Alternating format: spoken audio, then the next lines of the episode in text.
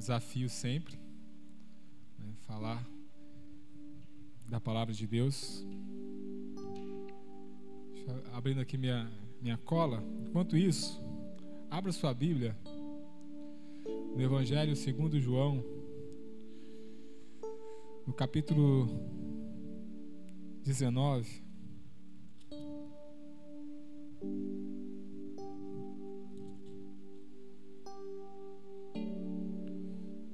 Poucos versículos.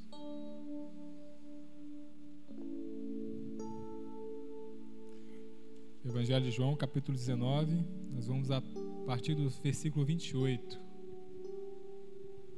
Não sei se é que está mais devagar, se é eu ou se é o computador. Todos acharam aí?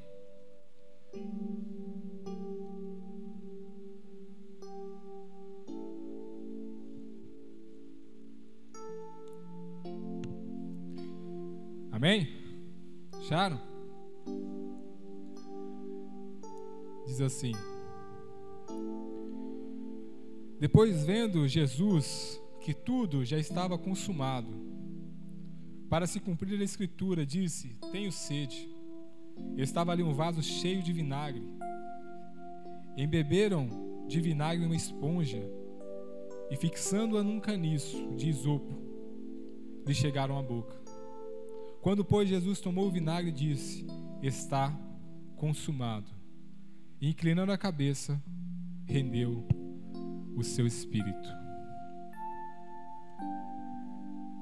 Poderia falar aqui muito dos momentos, últimos momentos de Jesus, da crucificação e muitas coisas, mas nós vamos nos ater hoje apenas a está consumado. Nós estamos agora na época da Páscoa e muita gente ouve falar. Obrigado, meu amor. Já é casado? Não, né? Vai demorar muito. Amém? Glória a Deus. Glória a Jesus. Ouve-se falar de coelhinho da Páscoa, ovo de chocolate, chocolate, né?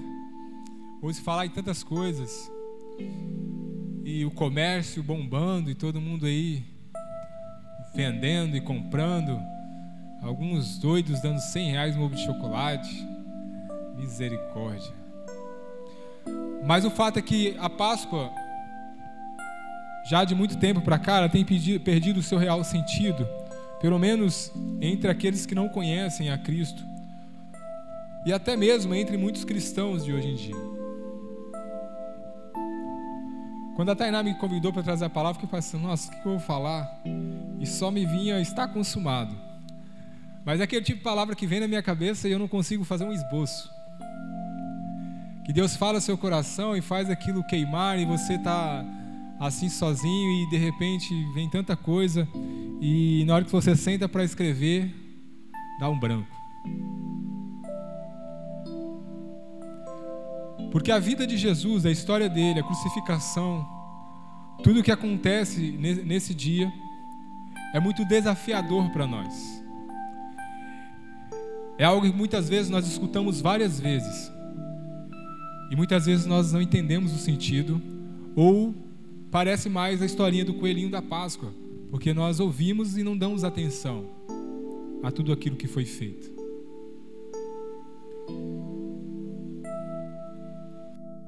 Essa palavra está consumado, o consumado, muito, tá, deu uma falhadinha, mas tá bom. É, muito se fala de grego, do original, e você vê muitas pessoas pregando, e ah, no original.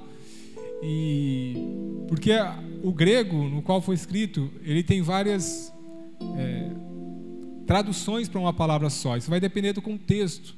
Então a palavra tetelestai, que significa estar consumado no grego, tem várias traduções. Uma delas é exatamente essa, está encerrado, algo que acabou, algo que foi finalizado, foi completado. Uma outra tradução que muitos falam, tem até a música diante do trono sobre isso, que é está pago, está totalmente quitado. Algo que foi pago por alguém, uma dívida que foi quitada, que foi saldada.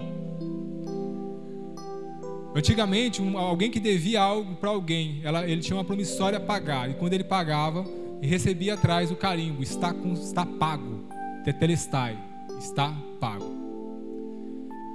Mas o sentido que, é usado aqui, que Jesus usa, por causa do acento e de todo o contexto da palavra, é exatamente, exatamente que ele está falando de estar terminado. Algo foi completado. Jesus foi prometido, ou foi é, revelado, antes da fundação do mundo, como sendo o Cordeiro perfeito de Deus.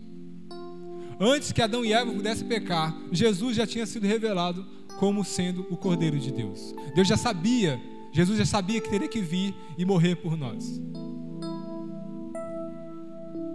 Passa-se muitos anos, houve dilúvio, houve tantas coisas, e as pessoas e, o, e os profetas ainda falaram de Jesus. Vamos ler um texto lá em Isaías 53. Abre sua Bíblia, Isaías 53. Isaías é escrito muito antes, muito antes de, da crucificação. Eu não vou tentar precisar aqui o tempo para não, não cometer nenhum erro, é, nenhum tipo de erro muito feio. Mas olha só, vê se você acha algum, alguma coisa parecida ou algo que te lembre de alguém nesse texto de Isaías 53. Quem creu em nossa pregação e quem foi revelado o braço do Senhor, porque foi subindo como renovo perante ele e pela raiz de uma terra seca, não tinha aparência nem formosura. Olhámo-lo, mas beleza, nenhuma beleza havia que nos agradasse. Era desprezado e mais rejeitado entre os homens, homem de dores e que sabe o que é padecer. E como quem os homens escondem o rosto, era desprezado e dele não fizemos caso. Certamente ele tomou sobre si as nossas enfermidades e as nossas dores e levou sobre si.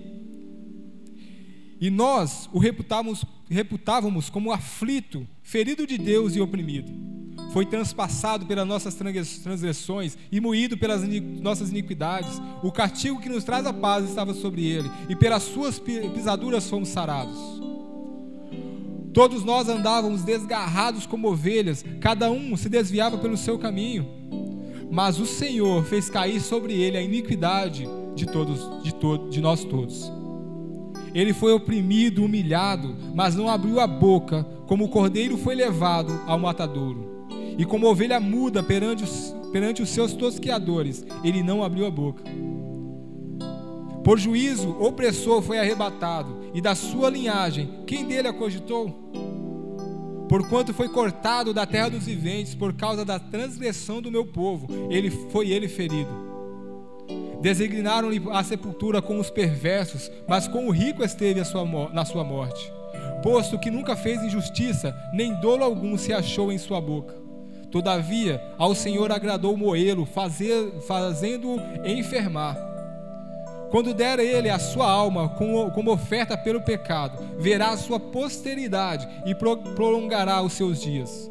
E a vontade do Senhor prosperará nas suas mãos. Ele verá o fruto do seu penoso trabalho e a sua alma ficará satisfeita. O meu servo, o justo, com o seu conhecimento justificará a muitos porque as iniquidades deles levaram, levaram sobre si. Por isso, eu lhe darei muitos como a sua parte, e para com os poderosos repartirá ele despojo, porque, porquanto derramou a sua alma na morte, foi contado com os transgressores, contudo, levou sobre si o pecado de muitos, e pela transgressão intercedeu. Isaías viveu muito antes de Jesus. E ele tem um relato desse. Você lendo esse relato, parece até que está no Novo Testamento. Parece que é um dos seus discípulos falando de Jesus, falando o que aconteceu naquele dia. Parece que ele estava lá presente, olhando tudo que Jesus passou. Passa-se o tempo, muitas histórias, e eis que a virgem se acha grávida. E quando um, um certo imperador sabe que essa criança vai nascer, manda saber onde está, consegue e manda matar todas as crianças de dois anos para baixo. E tudo isso acontece para que se cumprissem as profecias. Eu não vou te explicar todas as profecias de Jesus hoje, senão a gente vai ficar muito tempo. Mas ele nasceu em Belém, ele nasceu em Belém, tinha que ser de uma virgem, ele nasceu de uma virgem. Ele teria que fugir para o Egito, porque do Egito, do Egito chamei o meu, meu filho, era outra profecia. Ele tinha que, que viver em, em Nazaré, porque também tinha outra profecia sobre Nazaré. Ele cresce, se torna homem, mesmo ele sendo Deus, mesmo ele sendo o Senhor dos Senhores, ele se permite batizar por João Batista. O homem iletrado, o homem que ninguém conhecia quem era, só o respeitava como profeta, talvez fosse. Ele se deixa batizar, sendo ele o Senhor dos Senhores. É levado ao deserto, sofre todas as tentações que você pode imaginar. Você acha que é muito fácil? Alguém falar assim, ó, transforma essa pedra em pão, sendo que você passou 40 dias sem comer? Crente come, né? A gente, quando acaba o culto, já está doido por um pastel. O que neguinho faria por um pastel quando sai desse culto? Jesus está há 40 dias sem comer. O diabo já tenta na sua parte, que ele estava mais necessitado. Você é filho de Deus? Transforma essa, essa pedra em pão. Mata a tua fome. Mas ele sabia do seu propósito. Ele vence Satanás em todas as suas tentações. A partir daí ele começa seu ministério, começa a pregar o arrependimento. Não é uma palavra que todos querem ouvir, nem naquela época nem hoje. Experimenta pregar para alguém arrependimento. A primeira coisa que ela vai te falar, vai falar assim: você está me julgando. Quem é você para apontar o defeito do servo alheio? Porque arrepender-se dói. Dói. Eu lembro de uma vez que eu estava todo já ouviu falar no crente, crente bifão? Tá na carne. Shhh, só adorando. Shhh, crente bifão. Eu estava nessa área aí de crente bifão. Né? Outros que conhecem como crente Raimundo, pé na igreja, pé no mundo. E eu tinha um amigo crente que eu dividia aluguel, né? E aí eu cheguei lá todo alegre da, da rua, né? Tinha aprontado todas, né? Rapaz, esse rapaz fechou a porta. Mas ele falou tanto pra mim que, que eu falei assim, cara, quem é esse cara? Falar comigo desse jeito. Quem tá pensando que ele é quem? Mas eu sabia que era tudo verdade. Mas é difícil se arrepender, porque dói. Você tem que abrir mão. Ele prega para muitos, ele cura, ele cura leprosos. Ninguém leproso, ninguém chegava nem perto de leproso. Leproso ele era expulso, ele era, era mandado para um outro lugar, porque ele não podia ficar no meio das pessoas. Mas Jesus os cura. Cura cegos, coxos, aleijados, expulsa demônios, liberta cativos, cura cegos, ressuscita mortos na sua caminhada. Mas o impressionante é que tudo isso que ele fez não foi a maior obra. Você vai perceber a maior obra de Jesus quando ele chega no Getsemane, quando ele chega ali naquele monte para orar, naquele local para orar com seus discípulos já era tarde na noite, o pessoal tudo cansado. Né? Não é tipo inconformados que vocês não querem dormir. Aquele povo, naquele tempo o pessoal dormia. E eles estavam com os olhos carregados. Jesus fala: Minha alma está aflita até a morte. Vem aqui comigo, vocês três que eram mais chegados. Ora aqui comigo. Mas eles não aguentam, eles começam a dormir. E Jesus se angustia de uma forma tremenda ali, ao ponto de suar sangue. A ciência fala que é possível você suar sangue se você estiver no estresse tremendo. A maioria das pessoas morre antes, porque dá logo um, um AVC, um ataque cardíaco, morre. Mas se a pessoa for resistente, ela é capaz de suar sangue. Porque os, as suas veias, elas se dilatam, elas começam a, a, a expelir esse sangue pelos, pelos seus poros. Muitos acham que Jesus naquele momento estava com medo da cruz. Jesus não estava com medo da cruz. Se ele tivesse com medo da cruz, ele teria ido resmungando até lá. Ele só abre a boca para falar para pedir que afastasse dele aquele cálice, quando ele está orando só com o Pai, porque o que ele estava para beber era o cálice da ira de Deus. Todos os pecados que eram que são meus, que são seus, que são de todos os outros que estão lá fora, estava sobre ele, diante dele, para ele assumir. Quando nós pecamos, fazemos algo errado, já vem um peso no nosso coração. Pelo menos comigo é assim, espero que seja com você. Principalmente quando, é, quando a gente é menor de idade, quando a gente depende dos pais, e a gente está na casa do nosso pai, a gente faz alguma coisa que seu pai não quer que você faça. Aí você fala, ele vai descobrir. Aí você fica com aquela coisa assim, e, a, e o pai chega. O seu coração acelera, parece que vai sair pela boca. Não sei se era só comigo que acontecia isso. Mas talvez acontecesse com você. E, nossa, será que ele sabe? Aí fala assim, fulano, você fala assim, ele sabe. Sabe já. Alguém falou para ele. Aí, o que, que você está assim? Não, nada não. Alguém te falou alguma coisa? Você já se entrega, porque você está muito preocupado com o que você fez. Aquilo te causa um peso de um erro, de um pecado. Você imagina o peso do pecado da humanidade sobre seus ombros.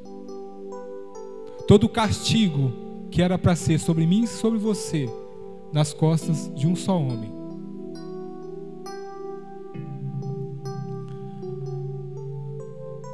Ele aceita, porque ele já tinha aceitado antes da fundação do mundo esse propósito. Senhor, se possível, afasta de mim esse cálice, mas antes seja feita toda a vontade. Ele sabia que a vontade de Deus é que ele morresse naquela cruz, que ele pagasse o preço por mim e por você.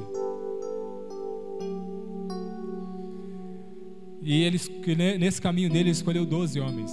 12 homens pecadores, imperfeitos, falhos. Entre eles, um traidor. Homens que andaram com ele durante três anos, aprendendo tudo, comendo e bebendo com ele, dormindo onde ele, onde ele dormia, estando na presença dele, vendo todos os sinais e maravilhas que ele fazia. Mesmo assim, quando o calo apertou, todos fugiram. Coloque nesse lugar, imagine você com tantos amigos que você tem ao seu redor. Quantas pessoas você pode falar assim, não, esse é meu parça, esse aqui, esse anda comigo, esse cola comigo desde que ele era criança, esse daqui é, não, esse é meu esse, esse, olha, eu ponho a minha mão no fogo, essa pessoa é assim. Mas quando o calo apertar, quando as coisas ficarem difíceis e feias, eles fugirão do seu lado. Isso não é uma profecia má contra a sua vida, não. É algo que nós vivemos todos os dias. Eu vivi muito isso. Eu tive muitos colegas, inúmeros. Amigos eu conto na, no, na mão. Quantos amigos reais eu tive, leais.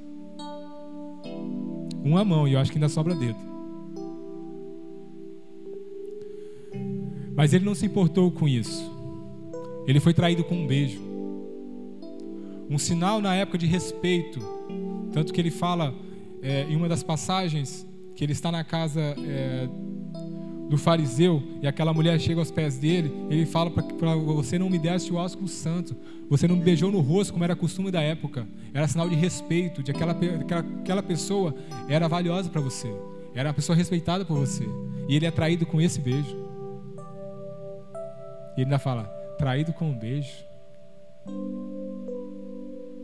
Ele podia ter voltado ali e falado assim: quer saber? Ó, oh, eu estou aqui falando de, de, da, do céu para esse povo. Estou oferecendo para eles uma saída, redenção. E eles não querem nada, me abandonaram, me traíram, querem me matar, me crucificar. Deixa que morram. A maioria de nós faria isso. A maioria de, a maioria de nós fala assim: quer saber, Senhor? Ó, chega para mim, três anos e meio tá bom. Se eles aprenderam alguma coisa, fica para a própria sorte deles. Eu vou partir para a minha glória, que lá está muito bom. Né? Não preciso vir aqui. Não ele se deixa levar. Pedro ainda vai defendê-lo. Pedro pega a espada e tira e corta a orelha do, do, do rapaz. Ele fala assim: Pedro, fica quietinho aí. Não foi para isso que eu vim, não. Põe a orelha do rapaz de volta. Ainda faz mais um milagre ainda na hora de ser preso. Se deixa levar preso. Ele é interrogado, ele é humilhado, cuspido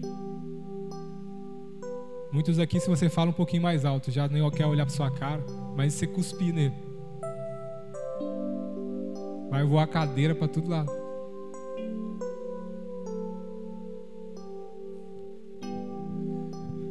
Ele chega na, na presença de Pilatos. Começa o julgamento. Só que Pilatos não acha nada de errado contra ele. O que é soltar. Mas aí oferecem alguém, um bandido, no lugar, Barrabás. Achando Pilatos que a multidão escolheria Jesus, Jesus não tinha pecado, Jesus tinha curado tanta gente, tantas coisas que ele fez. tantos sinais e maravilhas, quantas ele multiplicou pães, alimentou quantas pessoas? Duas multiplicações de pães. Mas as pessoas escolhem, escolhem os bandidos no lugar de Jesus e clamam para a sua crucificação. Quantas vezes nós recebemos de Cristo um chamado, a oportunidade de abraçá-lo, de estar com Ele. Nós escolhemos o mundo, escolhemos as coisas deste mundo e deixamos Jesus com a sua cruz. Quantas vezes a sua escolha são escolhas pelas coisas passageiras desse mundo, quando elas competem com as coisas de Deus?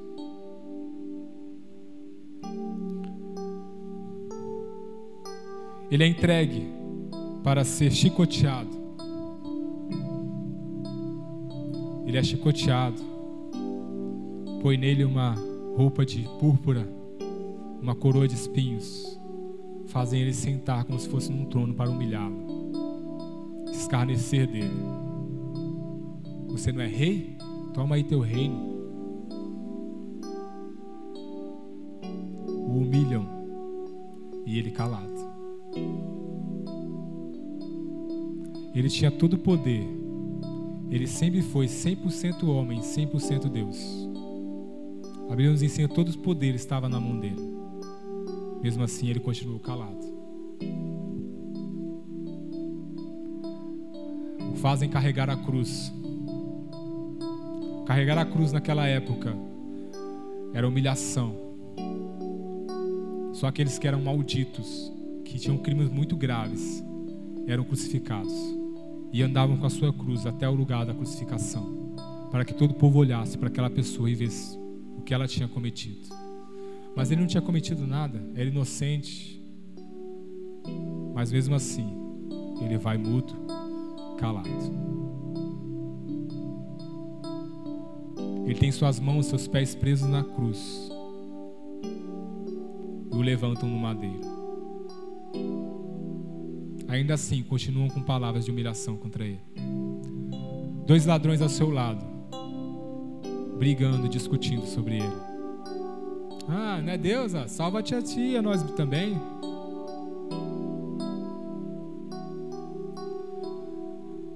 Mas ele sabia o que ele tinha que fazer, ele sabia o que ele tinha que completar, a obra que Deus deu para ele, que o Pai deu para ele. Ele tinha dito: Eu vim fazer a vontade do meu Pai e não a minha, é a vontade do meu Pai. A Bíblia nos ensina que Deus amou o mundo de tal maneira que deu o seu filho. Ele já tinha sido dado para morrer por nós. Ele não voltaria atrás. O amor dele por mim e por você foi tão grande que nada disso faria voltar atrás. Nem o peso do pecado, nem a humilhação, nem a morte por cruz. Nada disso faria voltar. Nada disso faria olhar para trás, a desistir de você. Você acha que isso aconteceu para as pessoas que, na, que nasceram e morreram dois mil anos atrás? Isso aconteceu por mim e por você também.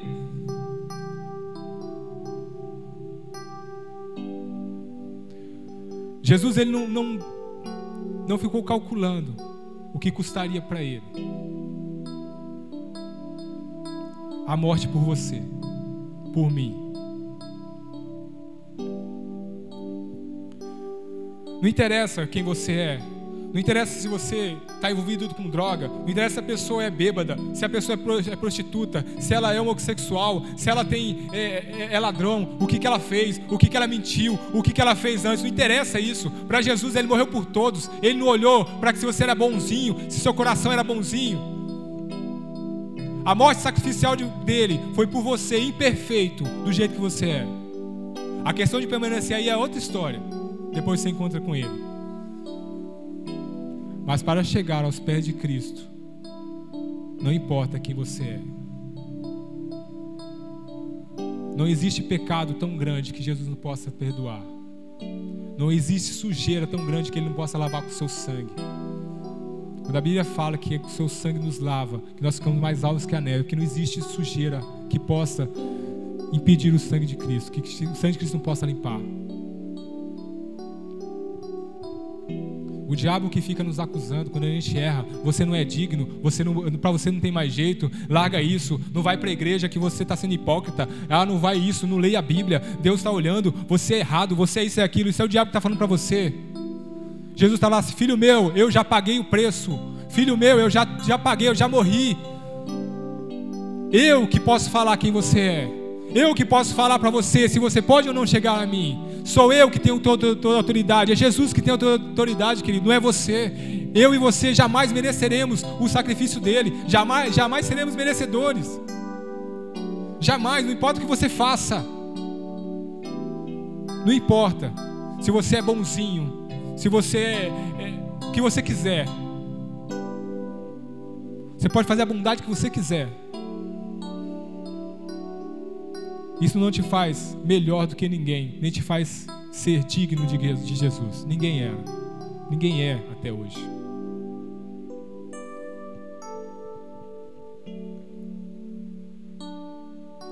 O sacrifício dele pelo pecado. Hebreus 10, do 5 ao 10 fala assim: Por isso, quando Cristo veio ao mundo, disse: Sacrifício e oferta não quiseste, mas um corpo me, me, um corpo me preparaste. De holocausto e de ofertas pelo pecado não, não agradaste. Então eu disse: Aqui estou. No livro está escrito a meu respeito: Vim para fazer a vontade de, a vontade, ó Deus, a tua vontade, ó Deus.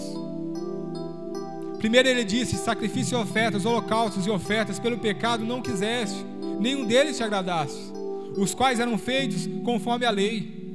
Então acrescentou: Aqui estou, vim para fazer a tua vontade. Ela, ele cancela o primeiro para estabelecer o segundo. Pelo cumprimento dessa vontade, fomos santificados por meio do sacrifício do corpo de Cristo Jesus, oferecido de uma vez por todas. Pela lei, você sempre tinha que oferecer um sacrifício pelo seu pecado. Um cordeiro de um ano, macho, sem defeito. Se você não pudesse comprar, poderia ser até uma, uma rola, uma pomba, como fosse o seu, o seu pote financeiro que você podia, poderia comprar. Mas você teria que fazer esse sacrifício a cada vez que você chegasse ao templo, a cada vez que você eh, pecasse, você teria que sacrificar algo por esse pecado. Mas Cristo, sendo o Cordeiro de Deus perfeito, de uma vez por todas, todo mundo olhando para o Edu e rindo ali, não sei, de uma vez por todas, completou o sacrifício perfeito não necessitamos mais de nenhum sacrifício.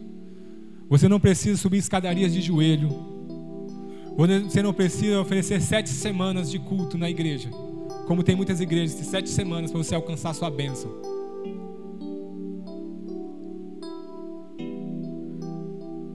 Muitos jejuns que se fazem, não estou falando nada com jejum não, tá? Jejum é bíblico.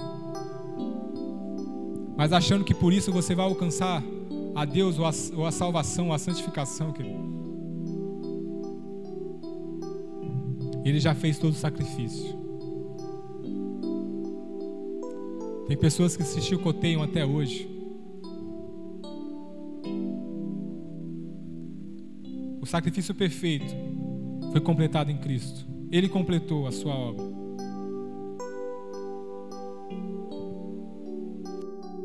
E mais uma coisa,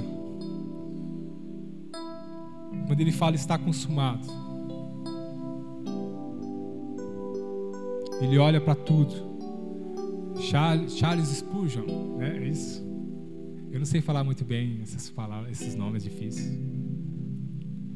Ele tem uma pregação sensacional sobre esse texto. E nessa pregação ele explica como Jesus percebeu tudo, pensou, como a mente dele é tão poderosa que mesmo naquela agonia ele conseguiu perceber todas as profecias.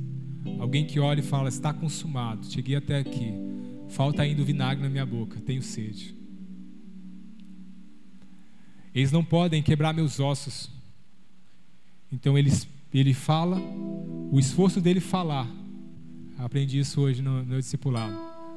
O esforço de, dele falar, ele poderia se manter respirando mas quando ele dá esse, esse, esse, a Bíblia fala como, me ajuda aí, um brado,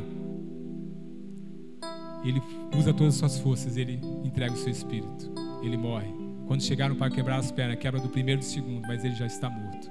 Para se cumprir que nenhum osso dele seria quebrado.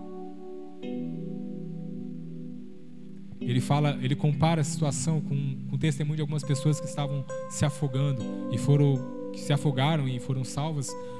O que que eles pensavam naquele momento que estavam se afogando?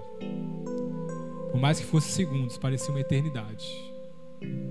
Nós às vezes olhamos o sacrifício de Jesus como se fosse alguma coisa assim, simples, rápida, mas a agonia de alguém que apanhou como ele apanhou, que está crucificado, que está com todo o peso, a ponto dele gritar: Deus meu, Deus meu, por que me abandonaste?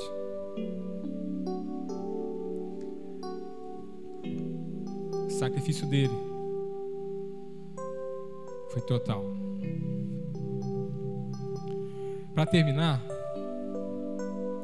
eu vou, vou, ler uma parte dessa, dessa pregação de, de Spurgeon.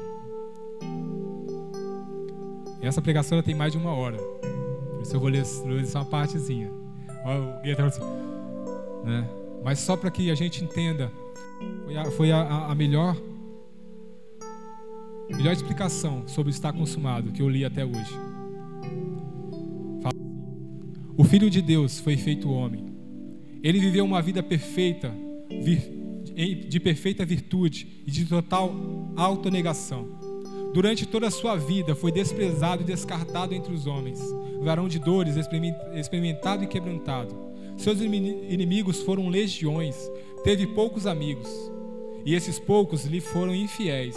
Por fim, é entregue nas mãos, nas mãos dos que o odeiam, o prendem quando se quando se encontra orando, é denunciado tanto nas cortes espirituais como temporais. O vestiam, vestiram de púrpura para burlar-se dele, e logo o desnudaram para envergonhá-lo. É colocado em seu trono para escarnecimento, e logo amarrado ao pilar da, com crueldade. É declarado inocente e, contudo, é entregue pelo juiz que deveria tê-lo protegido de seus perseguidores é arrastado pelas ruas de Jerusalém, aquela que havia matado os profetas e que agora se tingiria de vermelho com o sangue do Senhor dos profetas. É conduzido à cruz, é cravado firmemente ao cruel madeiro. O sol o queima, suas cruéis feridas aumentam a febre. Deus o desampara. Deus meu, Deus meu, por que me desamparaste? Contém a angústia concentrada do mundo, enquanto está cravado ali em conflito mortal com o pecado e Satanás. Seu coração está quebrantado, seus membros deslocados. O céu lhe abandona, pois o sol está velado em trevas. A terra lhe desampara, pois todos os, seus, todos os discípulos, deixando-o, fugiram. Olha para to, em todas as partes e não há ninguém o que, que o ajude. Lança seu olhar ao redor e não há ninguém que possa compartilhar a sua pena pisa sozinho o lagar e nenhum de seus amigos está com ele. Ele segue, segue adiante, determinado com firmeza a beber até a última gota desse cálice, que não deve passar dele. Mas assim, até a assim deve cumprir a vontade de seu Pai. Finalmente clama: está consumado, e entrega o Espírito. Ouçam-no, cristãos, ouçam esse grito de triunfo que ressoa hoje com todo o frescor e força que, que teve há dois mil anos ouçam-no desde a palavra sagrada e dos lábios do Salvador. E que o Espírito de Deus abra os seus ouvidos para que, para que possam ouvir com, seu, com os entendimentos. Com, desculpa, que possam ouvir com os entendidos e, e entender com os que ouvem. Aleluia. Eu escutei, eu tentei ler e não consegui porque é muita coisa. E eu escutei. Depois, se vocês quiserem olhar, vou vou compartilhar lá no grupo. O, o, o, só que tem tempo, gente, é quase uma hora. O cara vai narrar essa pregação dele e é muito top e fala justamente disso. Fala de todas de profecias, fala do que ele sofreu. E para terminar, nós estamos falando de id aqui na nossa igreja, falando de pregar o evangelho. Nós temos as boas novas de Cristo, que ele morreu por nós que ele pagou o preço por nós, que ele consumou a obra da salvação e redenção para nos salvar, para salvar todo aquele que nele crê, para que ninguém pereça, todo aquele que crê não pereça, É essa mensagem que nós temos que levar lá para fora. Não é mensagem de prosperidade, de que Deus vai te dar uma vida perfeita, que Deus vai te dar prosperidade, Deus vai te dar um casamento perfeito, vai te dar isso ou aquilo. Essa não é a mensagem do Evangelho. Embora Deus nos abençoe, a mensagem do Evangelho é que Jesus pagou o preço por nós, morreu a nossa morte para que nós vivêssemos a vida dele, a vida que ele tem para mim e para você. O castigo estava sobre ele, o castigo que era meu e que era, você, era seu. A nossa dívida foi paga por ele, a sua dívida foi paga por ele. Nenhuma condenação há para aqueles que estão em Cristo Jesus. Não há condenação se você está em Cristo Jesus. Não há condenação para você, não há condenação para mim, se nós confessarmos a Jesus como nosso Senhor, como aquele que pagou o preço, que derramou todo o seu sangue por nós. Como diz Paulo, aquele que comprou um alto preço homens de toda a tribo, povos e raças para o seu Senhor. Você foi alcançado por Cristo? Você já teve encontro com esse Deus? Já se entregou para Ele? Já aceitou esse sacrifício? O sangue do Cordeiro já esteve sobre você, está sobre a sua vida? O véu se rasgou. A presença de Deus está liberada para qualquer um. É só uma oração de distância. Não há nada mais que te impeça. Não há nada mais que te impeça de chegar perante Deus. Não há nada mais que te impeça. Ele morreu. Ele abriu o caminho. Ele é o caminho. Está consumado. Isso é o que importa.